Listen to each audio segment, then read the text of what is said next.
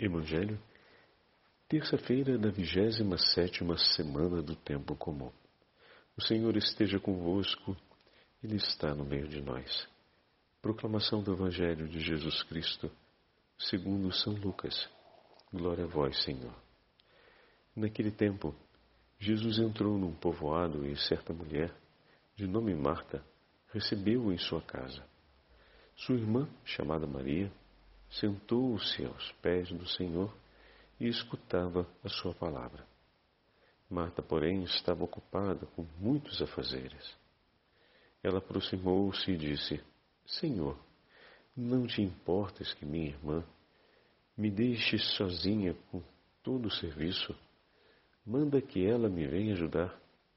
O Senhor, porém, lhe respondeu: Marta, Marta, tu te preocupas, te preocupas e andas agitada por muitas coisas. Porém, uma só coisa é necessária. Maria escolheu a melhor parte e esta não lhe será tirada. Palavra da salvação. Glória a vós, Senhor. Terça-feira da 27 semana do Tempo Comum, em nome do Pai, do Filho e do Espírito Santo. Amém.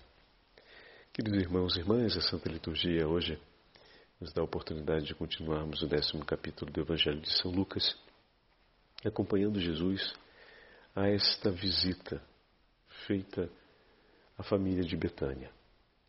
Jesus está caminhando em direção a Jerusalém de maneira decidida, como já ouvimos no nono capítulo de Lucas, e nestes dias se estabelece na casa de Marta e Maria. A família amiga de Betânia as irmãs de Lázaro, que recebem Jesus no seu itinerário rumo a Jerusalém. Uma família que, para Nosso Senhor, é fonte de alegria e de grande consolação.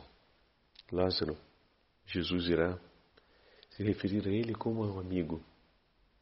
E a Marta e a Maria, o Senhor devota uma proximidade e uma sensibilidade afetiva muito significativa.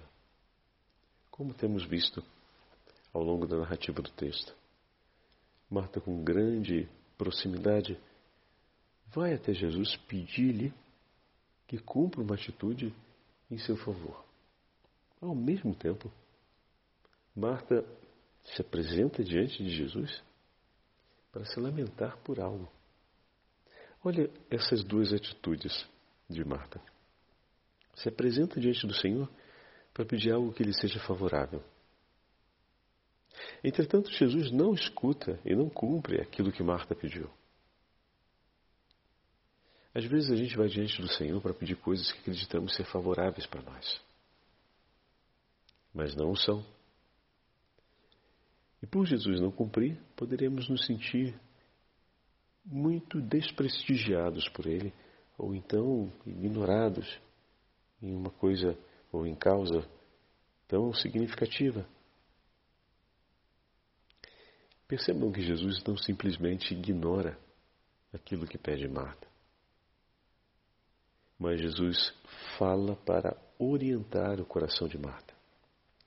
Se o ponto central do diálogo fosse o pedido e o cumprimento ou não do pedido, teríamos perdido a parte mais importante do diálogo. Percebem? Às vezes a gente perde a parte mais importante da oração porque a gente focaliza demais a nós mesmos na hora de falarmos com Deus e muito pouco o que Deus quer falar conosco. A resposta de Jesus supera aquilo que Marta esperava.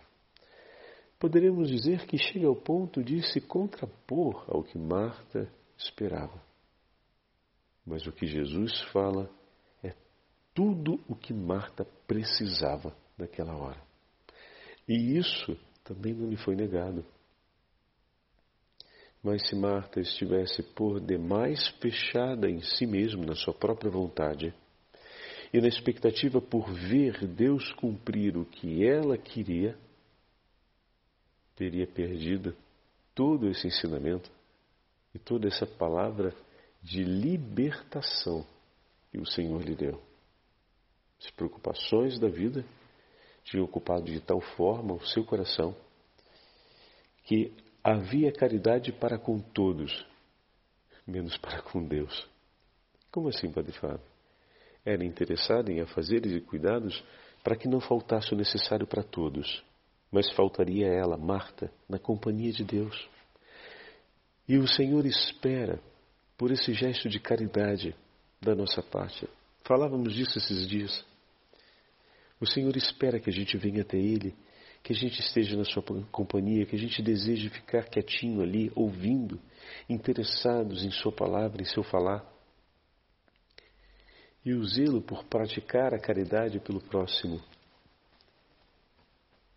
Poderemos interpretar dessa forma, era tão forte que não sobrava tempo para parar junto do Senhor, para ouvir o Senhor.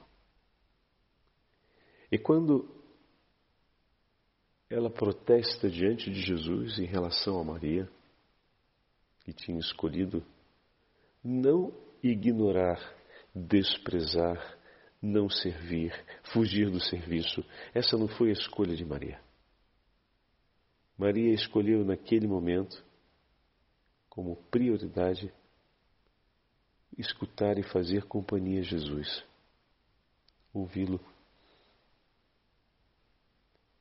Nós ensinamos que é um ato de misericórdia ouvir o próximo e dispor por ele atenção e interesse naquele momento. Maria tinha escolhido isso por prioridade.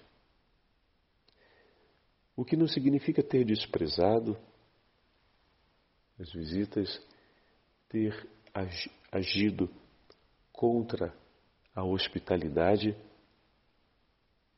ela apenas deu prioridade a cumprir um ato de caridade, vamos dizer assim, para com Jesus, ouvi-lo. E como é consolador para o coração do Senhor, ele já falou isso várias vezes, quando as almas penitentes o escutam quando as almas os buscam, quando os homens se abrem para acolher a Sua palavra, o seu ensinamento.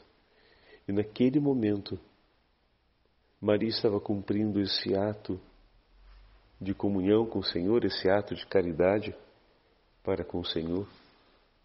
E o Senhor disse: Não, não lhe será tirado esse momento eu não irei colocar nenhuma outra prioridade, pois Maria escolheu o que é prioridade.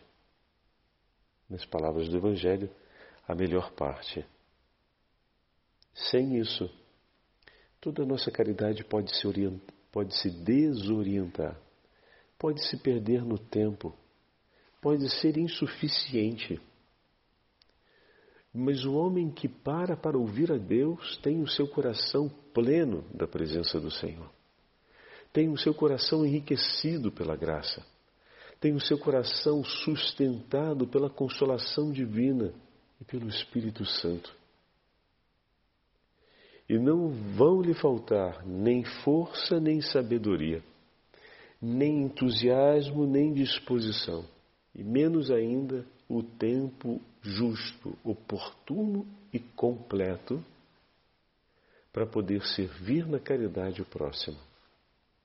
Quem escolhe Deus não perde tempo.